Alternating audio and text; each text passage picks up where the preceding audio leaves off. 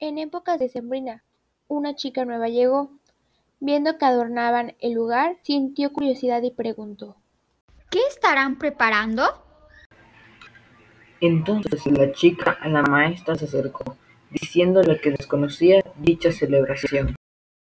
A ver, chicos, paremos un momento.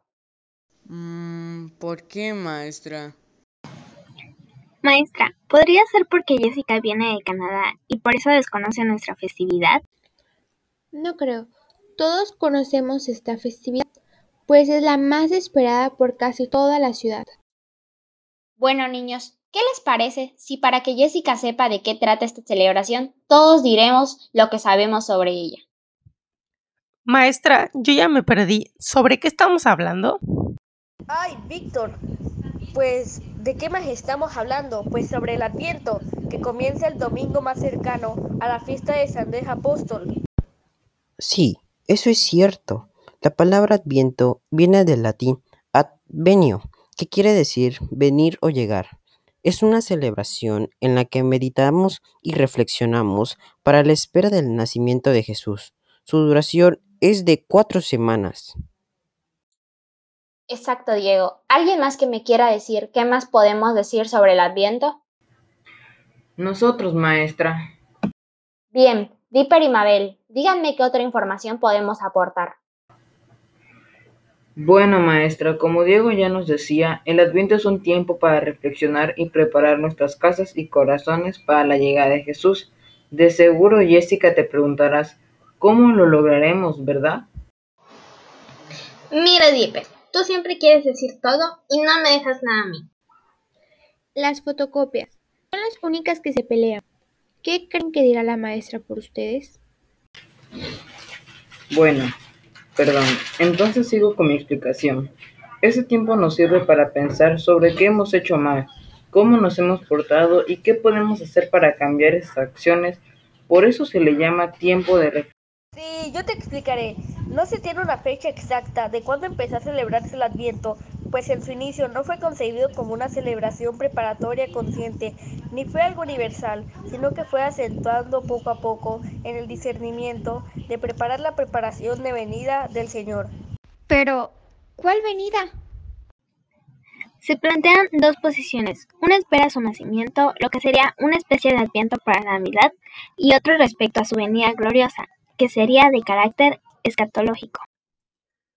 Para nosotros como cristianos, el adviento debe representar ambas posiciones, pues por un lado recordamos el hecho histórico de su venida, pero pues eso mismo debe disponer nuestro corazón para acoger el mensaje que anuncia su venida gloriosa. Nosotros en Adviento nos preparamos para una venida de Cristo, que debe ser permanente, acogiendo al Señor cada día. Exacto, Jessica. ¿Ya te quedó un poco más claro lo que es? Llegó la hora del recreo y todos salieron corriendo para ir a comer, acercándose Jessica a la maestra otra vez. Maestra, pero ¿solo hay ciertas personas que están involucradas? ¿O todas participan en el adviento? Todos los que conformamos la familia católica participamos en el adviento.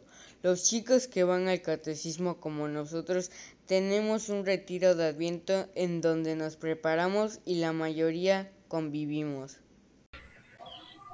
Sí es cierto lo que dices Luis, mi familia y yo todos los años participamos de diferentes formas. ¿Qué hacen?